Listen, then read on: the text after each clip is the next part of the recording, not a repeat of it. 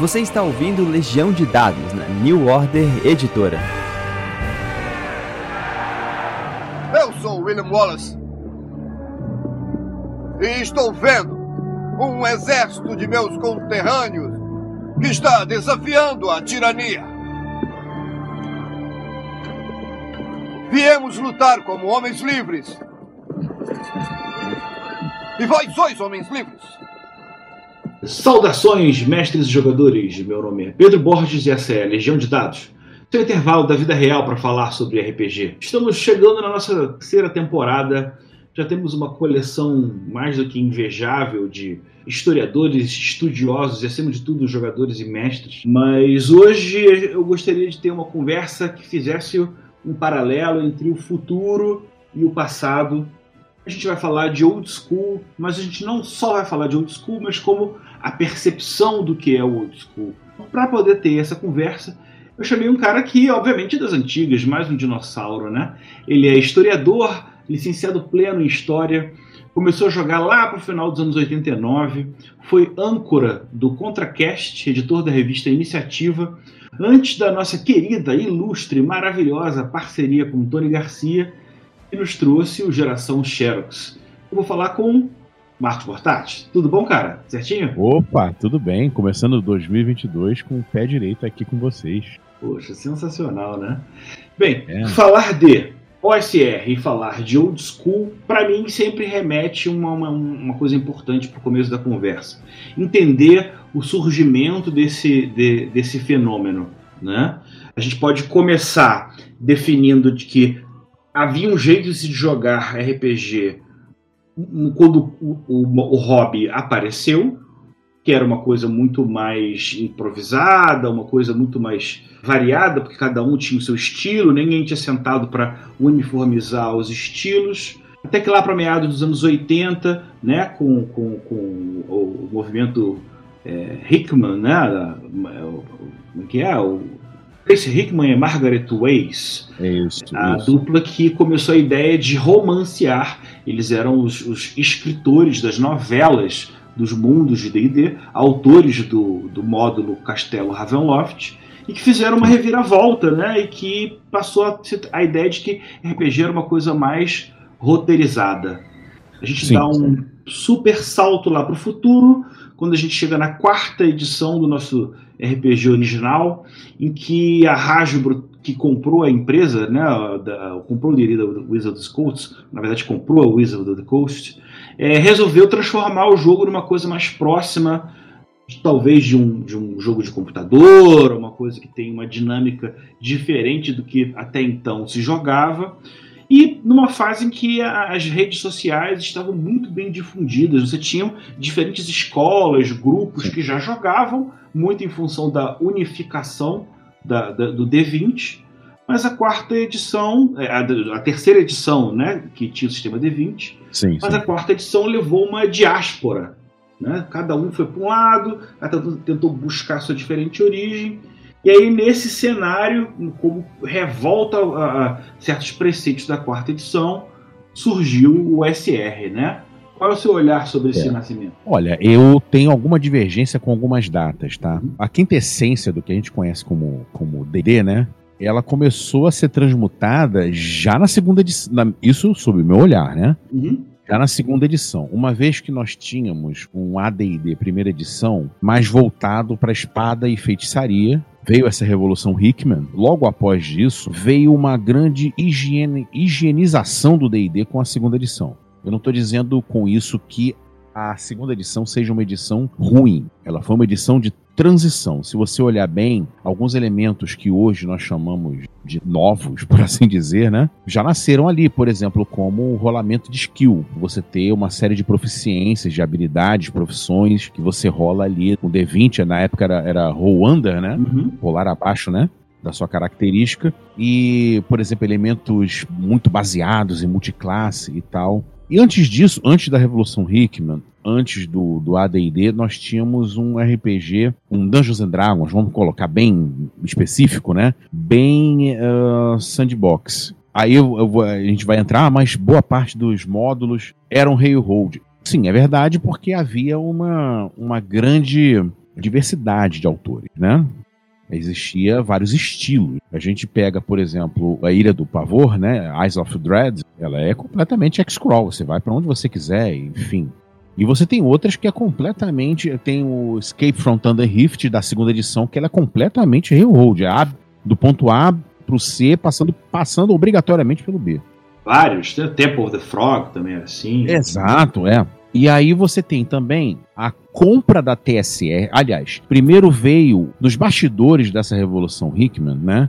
O que acontecia com a TSR era uma transformação do jogo em uma coisa mais family friendly, promovido pelaquela Lorraine Williams, que assumiu a TSR logo depois a vamos falar assim, o saimento, né, do Gary Gygax. Teve uma, uma, limpeza do jogo de certos elementos, tiraram demônios, chamaram Canari, Batezu e tal, tiraram a classe de assassino, entre várias coisas, né? E em 97 você tem a compra da TSR, que estava muito mal das pernas, pela Wizard of the Coast, que estava estourando, né, com o, o Magic. Isso você tem uma grande transformação lá pro D20, e perde uma característica do faça você mesmo. Repare, muitos módulos, muitas classes de prestígio, sabe? Era como comprar, nós hoje conhecemos como DLCs, né? Parecem, né?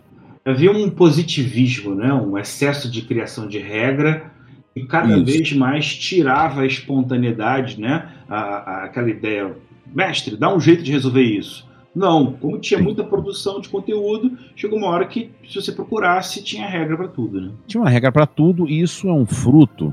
Posso parecer um pouco reacionário falando isso, mas uma desautorização, um esvaziamento da autonomia do mestre de jogo. Quando você passa a ter tudo regulado, você passa a ter as regras por cima do, do das decisões, né? Então ele passou a ser um, um esporte. Se hoje temos o esporte, talvez D&D terceira edição ele tenha virado um paper sport. Acho que muito em função do, do capitalismo mesmo, né? Vamos ter que vender livro, livro, né, no caminho que se tinha, optou-se por falar mais de regra, até porque na época da, da, do surgimento da terceira edição, como eles queriam dizer qual era a nova lei ou dizer como é, qual era o novo rumo do D&D, optou-se por falar muito mais de regra do que de conteúdo de história. E talvez porque a gente já estivesse preso a essa. É, é, é, um processo lento, né? A gente agora consegue falar depois que passou. Mas mesmo durante o caminho era uma coisa, uma coisa um tanto nebulosa, né?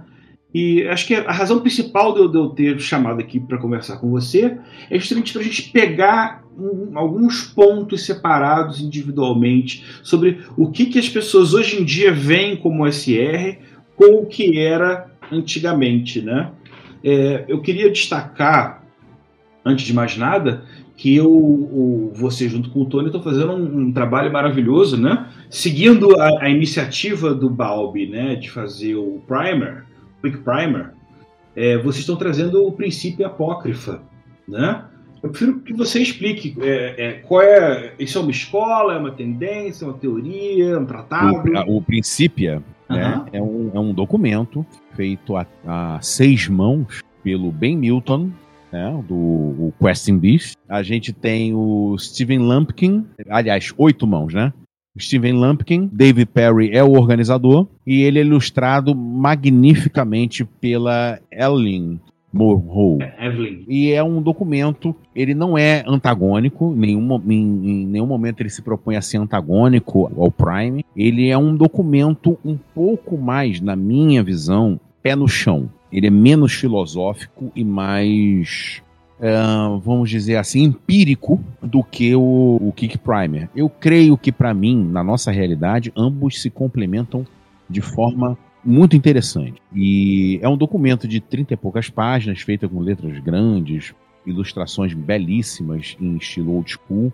Ele dá conselhos para mestres, ele pega a, a grande pintura, ele põe ali o que, que é old school, o que, que está acontecendo dentro do old school, positivamente e negativamente. Então ele pega, olha, o quadro grande é esse. Que eu gostaria de aconselhar para mestres é isso aqui e o que eu gostaria de aconselhar para jogadores é aquilo ali. Eu tenho que recordá-los, Ben Milton e a turma né, que escreveu são pessoas uh, que não são tão velhas assim. Então são pessoas que se aproximaram da USR para contribuir, e muito, contribuir e muito, obviamente, mas de uma forma que eles vieram depois, entendeu? Então gente, é, é, eles são chegados e eles são pesquisadores muito profundos do que é esse sentimento. Vamos pegar o que, que é o, zeitgeist da, da, daquela maneira de jogar e vamos codificar o que eles fizeram nesse documento. Né? Ou seja, eles são novos demais para terem vividos, mas para um pesquisador isso não é restrição nenhuma, porque,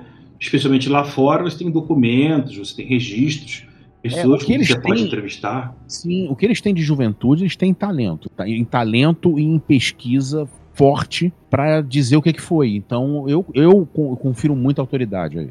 Existem é, é, alguns pontos que eu queria separar e a gente começar uhum. a falar aos poucos sobre ele.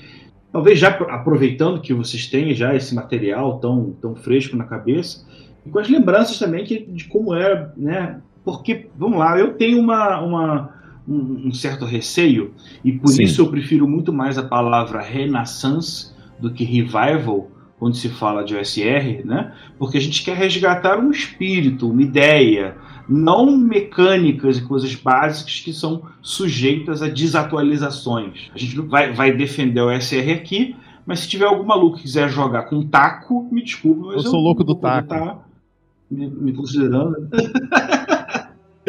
Eu e Kiral, eu e Kiral, estamos nessa cruzada juntos. Gente, eu passei anos e anos xingando, fazendo conta da matemática cruzada, do inverso do Armor Class. Podia ser tão mais simples, eu só pensava assim, eu estou perdendo aqui 4 segundos a cada round de combate, porque eu estou fazendo hum. uma conta que é totalmente desnecessária. Não, vejam bem, vejam bem. O seu advogado aqui.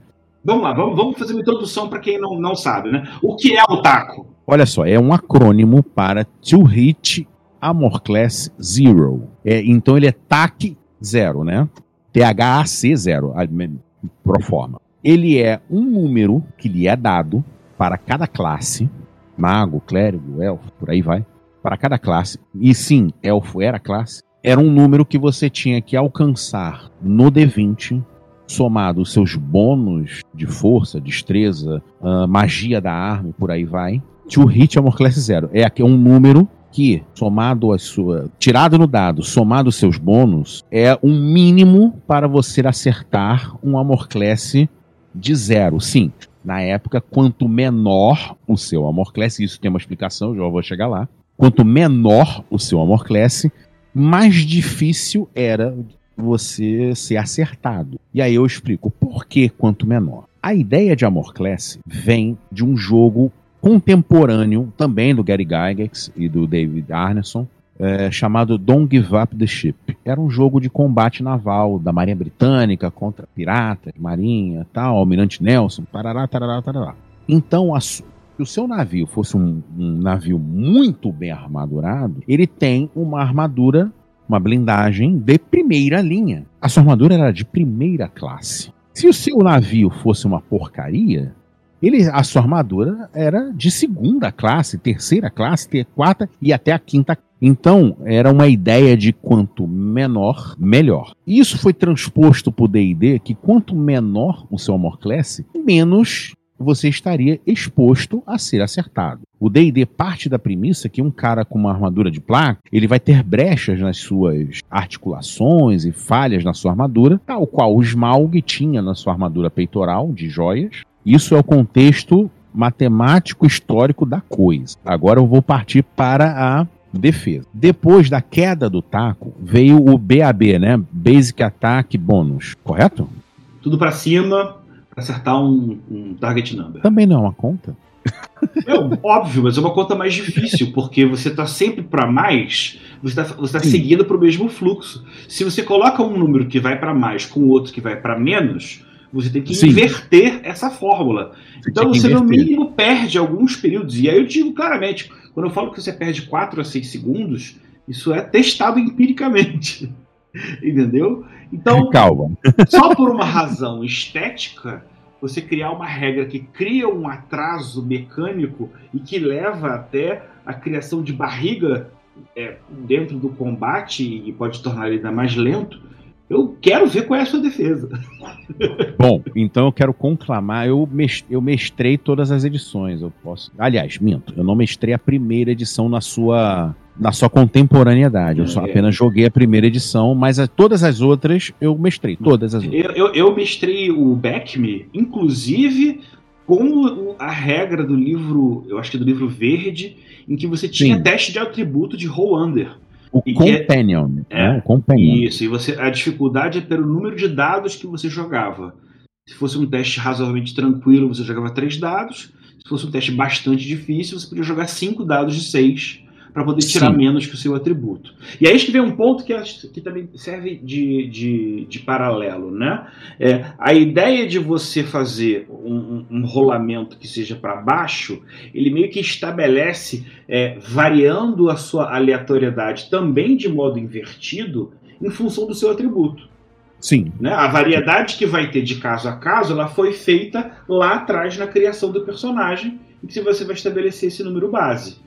Eu acho que eu consigo estabelecer um paralelo entre esses dois pontos, entre ser para baixo no teste e o ser para baixo na classe de armadura. Mas continua. Eu vou entrar numa base comparativa, tá? Vamos pegar o estado da arte dos produtos da Wizard of the Coast. Produto na sua melhor forma, né? Na sua forma mais difundida, competente, tal, que é o D&D quinta edição, certo? Uma das reclamações mais contumazes é, de jogadores, isso inclusive minha, porque eu mestrei quinta edição, é a demora nos combates, certo? E uma coisa que Aí você pega, vamos pegar uma edição até complexa de regras, né? vamos pegar o AD&D primeira edição. Não, melhor, vou pegar até um mais complexo. Segunda edição, que tem Speed Factor, Casting Time e iniciativa com D10 e quanto menor, melhor. Olha que complexo. E a iniciativa é por round. E vale lembrar também, AD&D tinha uma regra opcional que você tinha três Armor Class. Olha que, olha que loucura, né? Um combate de AD&D segunda edição, ele é mais rápido do que um combate da quinta edição. O que causa o atraso nos combates das edições mais novas não é exatamente o Armor Class e o cálculo dele. Digo para você que não, tá? Até porque são tantas opções para um jogador fazer suas coisas, até para um guerreiro. Né? Um guerreiro antigamente só batia. Hoje o guerreiro tem várias manobras e tal, as piruetas, papapá, papapá. O que acontece hoje é que temos uma sobra de opções mecânicas que acaba travando. É, eu, eu gostaria de fazer o mesmo combate, por exemplo, um combate de um grupo de quinto nível contra monstros de quinto nível. O mesmo combate. Vamos lá, quatro quatro personagens contra um bulete. Veja bem, nós no Brasil não usamos de forma lá muito prática. O taco não é para ver se você acertou a morclesse do monstro. Ahá! Né? Você declarava quanto você tirou e o mestre fazia a conta. Era o que acontecia aqui no Brasil, né? É. Você tinha uma, você tinha uma tabelinha também. Tinha uma tabelinha, tal, não sei o que, papapá. Aí eu vou, falar, vou te dar dois dados, tá? O gringo usava o taco o jogador pegava, rolava o D20 e declarava acerto a Morclass 2. Ou seja, você jogava a responsabilidade da conta pro mestre.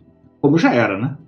Não, não, pro mestre não. Você jogava a coisa da conta para o jogador. O jogador pegava, rolava o D20. Vamos supor, eu tenho taco 19, certo? Eu não tenho bônus nenhum. Eu tenho força 10, espada normal. A minha espada é normal, não é mágica. Eu tenho força 10. E eu tenho 19 de taco. Eu vou lá e tiro 14, certo? Num dado. 19 menos 14, 5. Mestre, eu acerto a Morclass 5. E o mestre vai olhar o Morclass do monstro, vai comparar, é, acertou ou errou. Até aí eu concordo com você, mas vamos fazer então uma aventura que você tenha quatro tipos diferentes de monstro. Em que você tem que ficar meio que controlando é, é, é, essas contas, esses tipos. Eu acho que. Eu, eu entendo o que você quer dizer. É, é, é uma forma mais rápida de você fazer essa leitura. O que ainda não deixa de ser um tanto burocrática no sentido de que você tem que ficar ainda pensando na conta. Eu prefiro muito mais um jogo. Eu posso te dar um, eu posso te dar um material para handout? Claro. Procure no Google AD&D primeira edição Combate Computer. Você diz que é um, um agilizador, é isso? o AD&D Combate Computer. Eu não sei se vocês pegaram isso e agora eu vou denunciar a minha idade. Antigamente tinha umas tabuadas que eram dois discos sobrepostos Isso, com buraquinho. Era cola. Que você rodava, era uma cola. Tabuada de um, tabuada de dois, tabuada de três, tabuada de quatro. Aí você rodava os disquinhos e você tinha lá dois vezes quatro é igual a oito, sacou? Sim. e aí você tinha lá guerreiro, mago, Ah, blá, blá, blá, blá, blá, e você rodava o negócio, vinha no, no DM Guide. Não, eu acho, E e eu, eu acho bonito, mas eu só tenho uma resposta pra você. Muleta. Muleta. Você tinha que ficar preso a alguma mecânica. Eu mesmo tinha que chamar o. Kiral. O Kiral defende muito melhor do que Não, eu. não, não, eu, eu vou agora, você tá, né? Vamos, vamos, vamos fazer esse debate ainda no futuro. Mas vamos, Sim, vamos, sim. vamos continuar, senão a gente só vai falar, esse programa vai ser sobre taco, né? Vamos, É, vamos vamos fazer explicitar programa. alguns elementos. é, é, Sim. em, vez de, em vez de eu ficar colocando um a um, vamos, vamos estabelecer sobre o que, que puxa mais pro SR, né? Você tem Uhum. uma tendência maior de fatalidade, né? Você tem encontros que não são é, necessariamente equilibrados. Sim. né? Você tem uma abertura de possibilidades e uma consciência por parte do mestre de que a aventura não é um roteiro, e sim, Sim. Um, um- um leque de possibilidades. Né? E que mais que a gente pode acrescentar isso? Uma enormidade de tabelas que o mestre pode construir ou pegar nos livros. Isso, ótimo. E aí eu vou pegar o recheio desse bolo, eu vou pegar o doce de leite dessa torta. O espírito do faça você mesmo e Isso. a, a vontade de usar coisas de outro mestre e disponibilizá-los para outros mestres. E- esse doce de leite, inclusive, de todos, eu acredito que seja a coisa mais atual e diferente do que acontecia antigamente. Exato. Antigamente os mestres escondiam suas técnicas. Não, e, e a- as editoras queriam, não queriam que você descobrisse você mesmo a sua forma de resolver. Elas queriam que você comprasse o suplemento sobre aquele determinado tema e aí eles vaticinassem o que era necessário. Né? Então tem, tem uma Sim, diferença que sim. a gente tem que destacar, é que eu gosto aqui, que eu quero mais puxar aqui nesse programa, que a- a- uma coisa são ideais, outra coisa eram como, como eram feitas antigamente. Né? E para dar um, um exemplo, e aqui a gente pode puxar dentro desses temas com, com mais liberdade, porque aqui acho que o papo tem que ser mais fluido. Né? As tabelas. As tabelas, a gente tem uma glorificação hoje em dia que só acontece porque as pessoas resolveram ser criativas com o uso delas. Antigamente, tabela era uma coisa muito seca. Tabela de monstro, tabela de tesouro, tabela, né? Uma coisa que, na minha percepção, funcionava muito mais como um grilhão do que como uma coisa libertadora. Hoje em dia, você tem, na verdade, é, é, é, tabelas com ideias, com, com- com Sim, sugestões. Oráculos. Hoje você nem chama mais tanto de tabela, Isso, você é pode oráculo. Perfeito, chamar de oráculo. né? E aí é o ponto que eu, eu, como autor de RPG, tenho encontrado uma interseção muito grande, muito valiosa, e que eu aplico nos meus jogos, apesar do meu jogo não ser necessariamente um nem outro, é, é- é essa interseção da OSR com o jogo solo. É a ideia de que o, o autor, o escritor, vai sentar a Uhum. bunda e vai pensar em elementos de história. 36 elementos de história, 46 elementos de história, para poder já estar mastigado e alimentado para o mestre que vai estar lendo, quase que como um, um passarinho que regurgita na boca do filhote a- a, solução. E aí talvez esse seja o ponto mais importante do, do, do, do Renaissance, né? dessa renascença, é que a gente voltar a dar mais liberdade, tirar o peso da responsabilidade do mestre para uma coisa Sim. mais fluida, entender que ele mesmo não precisa saber de tudo que vai acontecer, né? que ele também vai poder tomar susto ao longo da história.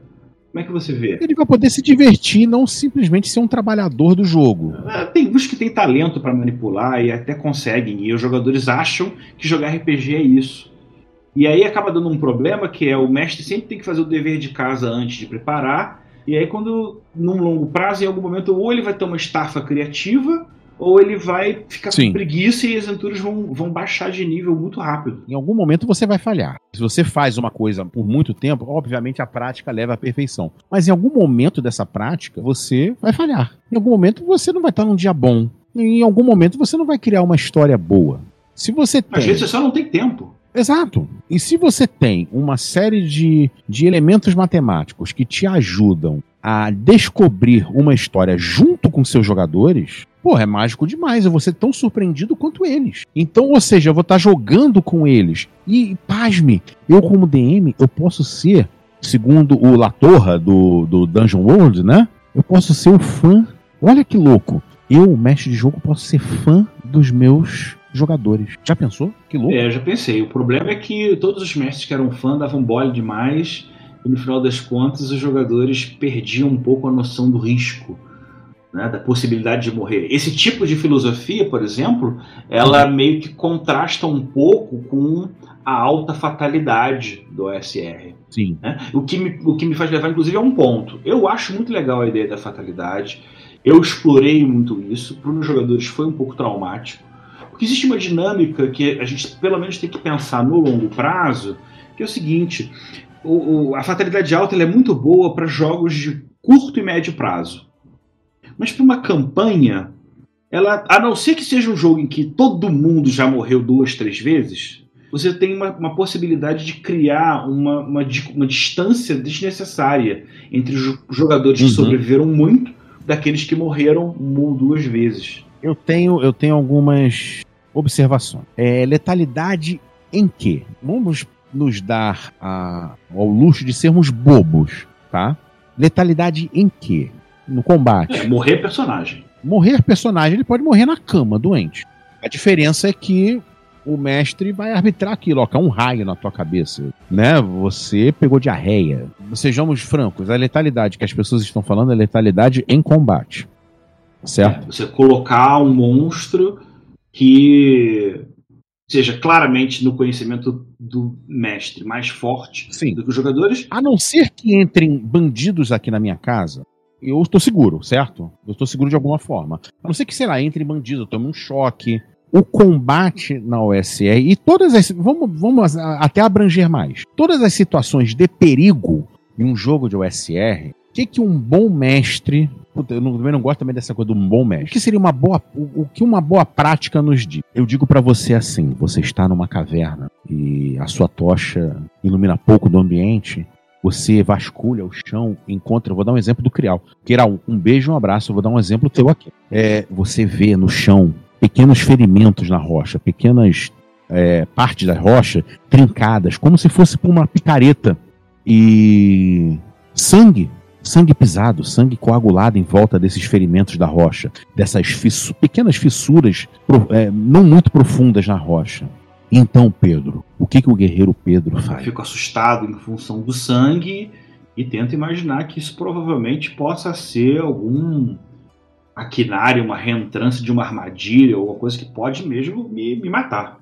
Sim, você pensa isso. Assim, ação, você tá sozinho lá, seus companheiros estão em outra sala, vocês cometeram a besteira de se separarem. O que, que você faz? Você avança? O que, que você me diz? É, estando sozinho, eu com certeza voltaria. Sem teste de percepção. É. Sem teste de percepção. Não, perfeito. É, no primeiro momento eu sou cagão, eu voltaria, tentaria recurar, re, né, reorganizar o grupo para poder seguir. Sim. Você retorna com seus companheiros, você retorna com o, o taverneiro, você retorna com Marcos, o mago, você chega com seus amigos.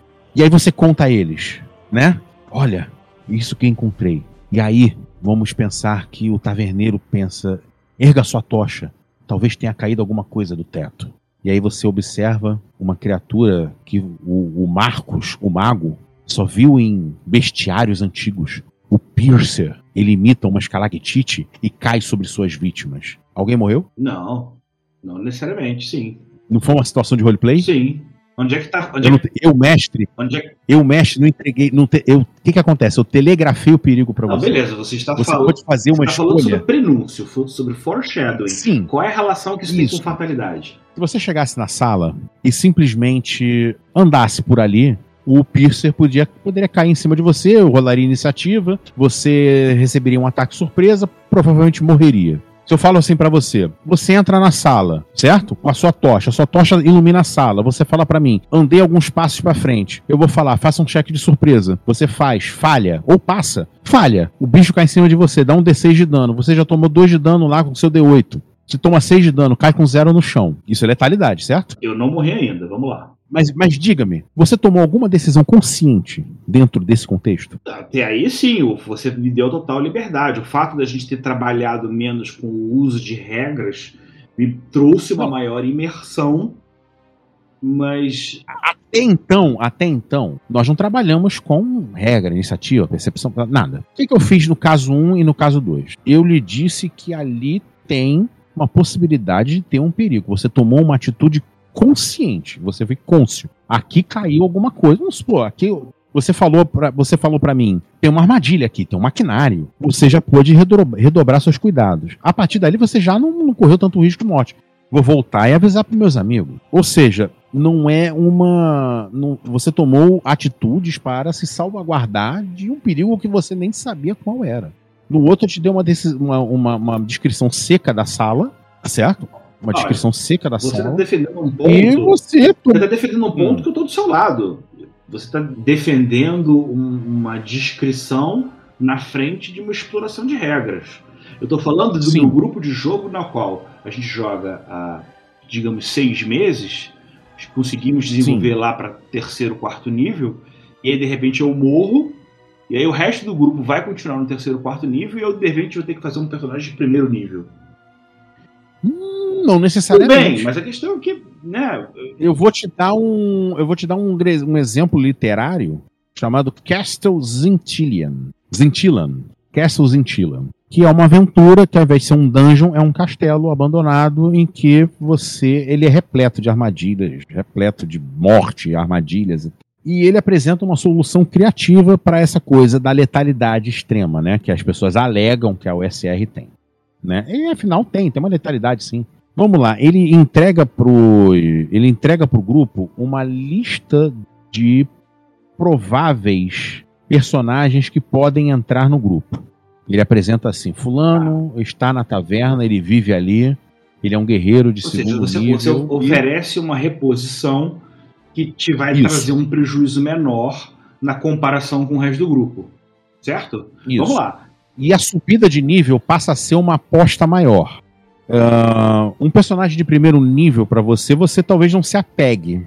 Certo? Talvez você não se apegue. Mas um personagem de quarto você vai ter um, um, um cuidado redobrado. Legal. Você está me dando então uma sugestão de resposta aqui. Na perda de um personagem, você vai ter uma reposição de nível de poder aproximado que não Sim. vai te levar à frustração. Perfeito. Sim. A partir do momento que o número de mortes acontecer com grande frequência, como os jogadores têm uma certa ciência de que vai haver uma reposição de uma coisa aproximada, ela vai levar o jogador a respeitar menos, a sentir menos a morte do personagem, porque se ele sabe que quando ele vai perder outro personagem, ele vai poder ter um outro aproximado logo depois.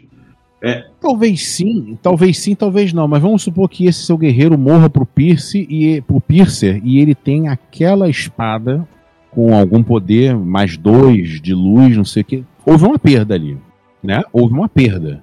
E vamos lá, o jogador da o jogador, o personagem da reposição não é exatamente o personagem que você fez. Não, é, é eu entendo que e, ele não é exatamente. Nunca, né? nunca vai ser uma coisa igual do que era antes, porque Exato. Você é um cara novo, né? né? Tem outras coisas que estão implicadas. A, a minha única dúvida só que eu acho é que, vamos lá, digamos que você tem o máximo de esforço possível para tentar lidar com isso. Quando você tem um grupo de jogo em que tem um jogador que tem o mesmo personagem e o outro que já está indo pro terceiro e pro quarto, eu, não, eu, eu, eu, eu, tô te dando um Kobayashi Maru, tá? Tô te dando uma coisa que não tem, não tem resposta, não tem solução, sim, mas sim. que leva a gente a, a, debater esse tipo de pensamento.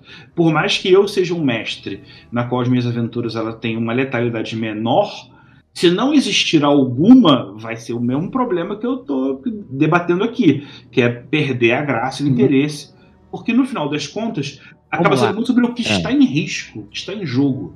Sim. Aí eu vou. Eu, eu vou citar aqui o documento, né?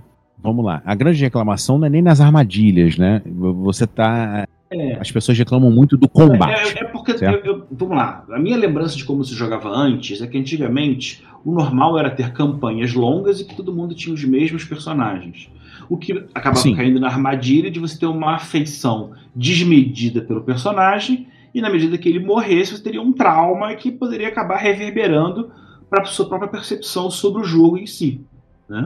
A grande reclamação é a letalidade em combate, certo? Vamos tirar, vamos tirar por hora por hora. Vamos tirar os perigos de ambiente, é, é, é armadilhas. Prenúncio, todas essas regras e elementos são, é, é, por mais que a gente esteja falando aqui contra roteirização, o uso de elementos de roteiro são ótimos porque levam à imersão, porque elas permitem a você a reagir é, é, é, dentro do jogo sem pedir um teste. Tudo isso do seu lado. Inclusive, são elementos que vale essa discussão se antigamente era assim, se não é.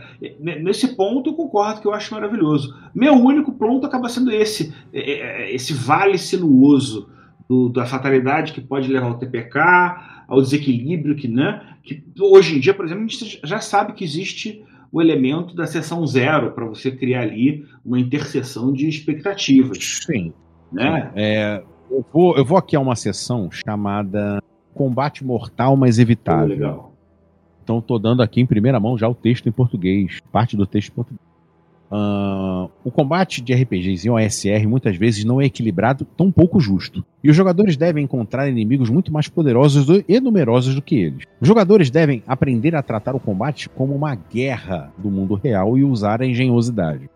Preparação e táticas dissimuladas para manipular os resultados em seu favor. Incentive os jogadores a serem mais espertos do que os seus inimigos, se eles querem sobreviver. E aí eu vou à frente. Uh, eu vou utilizar uma fala do, é, do Balbi. Acho que, se não me engano, essa fala do Balbi. E eu vou utilizar. Se, se não for, ele fica acreditado mesmo assim. Nas novas edições, o combate é tratado como um esporte, em que você vai se escoriar, mas não, não exatamente morrer. O combate na USR ele é uma guerra. Ele é uma situação de fato de vida ou morte. Talvez você realmente ter, ter que ter e querer limpar uma masmorra inteira de monstro. Será que isso é preferível a simplesmente uh, esse monstro é cego?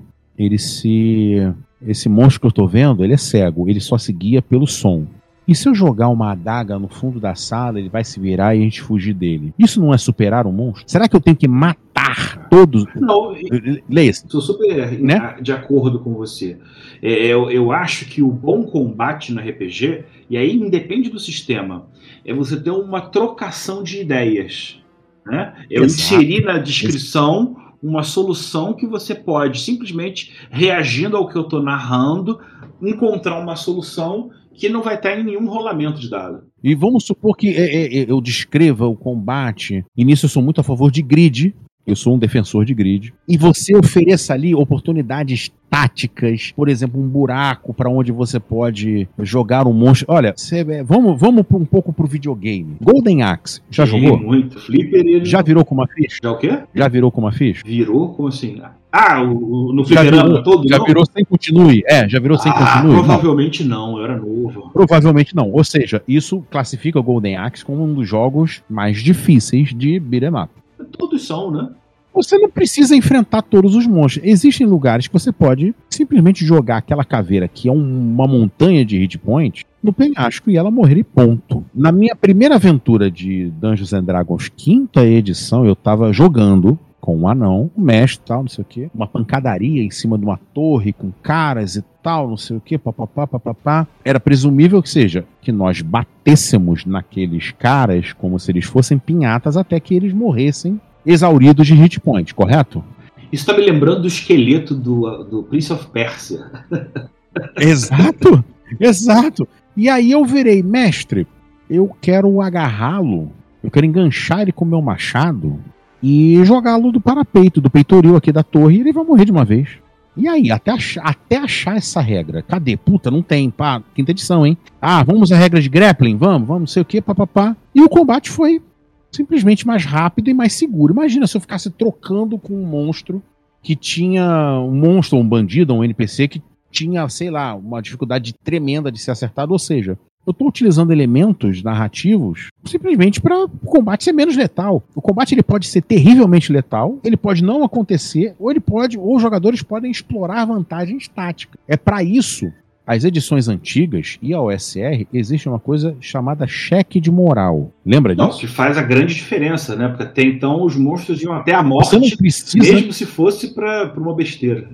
Assim, tirando os zumbis, fanáticos e tal, normalmente monstros tomam. Cara, imagina você puta, terrível exemplo. Você pega na rua, dá duas pauladas numa pessoa, ela vai fugir. Ela, ela corre o sério risco de fugir. for- Talvez nós Se mesmos. for bem dada, até um lutador Nossa. vai fugir, né?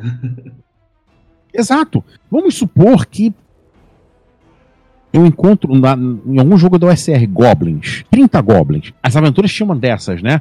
Ah, essa sala tem 3D10 Goblins. Porra, né? Um, um exército, né? Dentro de uma sala. Beleza, encontrei 20 e tantos Goblins. Somos quatro. Eu sou um mago. Eu vou derrubar essa gente toda no, no Sleep? Não, não vou conseguir. Certo? Tem muito mais que o Sleep consegue derrubar. Porra, beleza, vou tacar uma dardos mágicos lá, Magic Missile, porra, vai derrubar um. Não, eu vou usar minha Phantasmal Force, fazendo um- uma criatura muito maior, oprimi-los, e talvez esse combate não aconteça. Não, eu, aliás, eu venci esse desafio, eu vou ganhar o XP desses monstros, e aí eu vou falar uma coisa. Qual é a maior fonte de XP do D&D quinta edição? De onde vem a maior parte do orçamento de XP de um ganho por um jogador? De onde vem a grande, a grande fatia? Ah, tá, na quinta edição, vencer ele, né? Vencer o, o desafio. Vencer, vencer monstros, matar monstros, né? Vencer monstros. Na, na, na, na OSR é ouro. Você sair dali com o ouro. E aí, como é que Certo. você vai fazer isso? Tem um leque de possibilidades, né? Você pode matar os monstros, o que é muito mais perigoso do que você sobrepujar. E Quando eu falo sobrepujar, é passar escondido, é, enche- é, é, acender uma fogueira na porta do dungeon e jogar fumaça pra dentro para que eles morram asfixiados, envenenar a água, passar invisível e levar o tesouro, enfim. Pegue o valor de um monstro na, na OSR e pegue o valor do mesmo monstro nas edições vigentes. Você vai ver que um esqueleto é 10 XP. Essa parte da diferença também é, é muito importante. O- Isso é uma mensagem muito poderosa. Combate não vale tanto. O controle da motivação do game design está muito em função dessa questão do ouro. Será que, será que o jogo não tá me falando assim, olha, nem tudo que tá ali é pra você matar. Ou seja, eu tô indo contra a figura do Murder Hobo, né? Do, do, do- do vagabundo assassino, né? Então, eh, veja bem, e se eu negociar, eu tenho um carisma alto, que normalmente na OSR é considerado um dump, um dump stats, né? Pô, não, eu tenho aqui, olha só. Eu tenho aqui mais três. Eu, tenho, eu já tive um tive de 17 de carisma no OSR, tá? Lá no, no, no IDO de 92. E se eu convencer os goblins, eu tenho mais dois no meu cheque de. Eu tenho mais dois, eu tenho, sei lá, 17, eu tenho mais dois no cheque de reação contra monstro que o DM vai rolar. Eu posso simplesmente negociar com os goblins. Olha só, eu vou dar uma parte do ouro pra vocês se vocês me deixarem passar.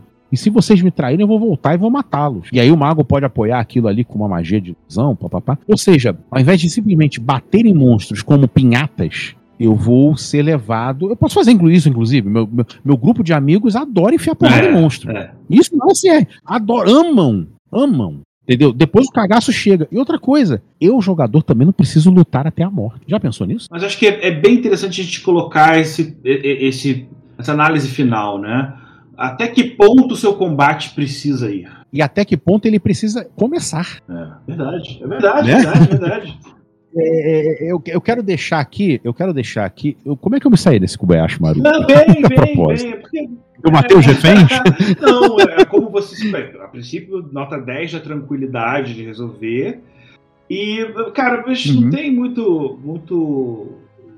Não vai tirar leite de pedra, a gente não vai inventar aqui uma, uma solução nova. Até porque A gente não vai reinventar, a gente não vai inven- é, reinventar. é, o mais né? importante é que eu já tenho um desafio aqui que eu vou ter que chamar o DM Kiral pra gente também dar um pouco de continuidade para acrescentar o Chame, olhar dele. eu, é. eu adoro trocar XP Isso com é ele. ótimo, eu adoro é trocar. XP. E Eu queria deixar, eu queria deixar aqui um, um parágrafo do, do, do princípio. Vamos lá. O que é um jogo SR?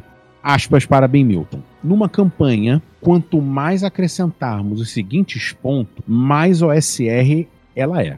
Alta letalidade, mundo aberto, uma falta de roteiro pré-escrito, ênfase na resolução criativa de problemas, um sistema de recompensa centrado na exploração, geralmente XP por tesouro ou XP por descoberta, uma desconsideração pelo equilíbrio do encontro e o uso de tabelas aleatórias para gerar elementos do mundo que surpreendem tanto jogadores e mestres. Soma-se isso há uma forte ênfase no faça você mesmo e uma vontade de compartilhar seu trabalho e usar a criatividade de outras pessoas em seus jogos. E é com essas palavras trazidas por nós, não são dele, mas trazidas por nós, por Marcos Murtati, que eu agradeço a você que acompanhou nós até agora. Eu que agradeço. Poxa, Mortati, você vai dar o último tchau. Eu me despeço aqui para todo mundo. Suas últimas palavras, Mortati. Eu. Pode fazer Claro, óbvio, óbvio. Sim, é. Estamos com o canal na Twitch, começamos desde de novembro e com abrindo jogos solo, onde eu jogo é, vários jogos da, da Aventuras Fighting Fantasy, Aventuras Fantásticas, Eriboriana da 101 Games e por aí vai. Eu, é, é, eu jogo jogos solos, dei uma paradinha para as festas, já estou retornando. E com os assinantes do canal, é, estamos jogando o DCC de uma aventura homebrew minha, que é Alford contra os Senhores do Lodo. Estamos numa aventura funil. Eu estou para abrir uma aventura de, pasme, Space March. Se você gosta de West Marches, já pensou em, ao invés de percorrer um hexágono de algumas milhas, percorrer um hexágono de alguns anos-luz? Em três dimensões. É o que eu estou pretendendo. Em três dimensões? É o que eu estou pretendendo fazer em, com o sistema Mothership. É, procure no YouTube, provavelmente enquanto você deve é, tá com fone de ouvido agora, é, vai estar tá no YouTube, o Val Chaga, onde eu, onde eu apareci lá no, no, no canal do Samuca, do Brainstorm, mestrei Val Chaga. E também não deixe de acompanhar Verão da Lata, que é uma iniciativa de vários canais, inclusive o Geração Xerox, em que eu vou mestrar uma aventura de Mothership, em que é sempre verão em Mercúrio. E é isso. E baixem o Princípio Apócrifa. Vai estar tá completamente gratuito, traduzido para você poder ler e tirar ideias dali é um conjunto, leia-se, é um conjunto de sugestões e não de mandamento. Então, use à vontade. E é isso, eu queria deixar registrado aqui. É uma honra estar aqui com vocês, beleza? É um, eu agradeço muito ter sido convidado para falar de uma coisa que eu adoro, que é o SR e RPG. Perfeito. A gente ainda vai fazer isso muito mais vezes. Ô, oh, cara. Valeu, gente. Muito obrigado. Valeu quem acompanhou a gente aqui. Um super abraço forte para todo mundo. Cuidado que tá ficando tenso de novo. Mas já já a gente sai dessa. Uhum. Um abraço. Você ouviu Legião de Dados na New Order Editora. Esse programa foi gravado e editado por Barcelos Taverneiro, diretamente da Taverna do Arcano.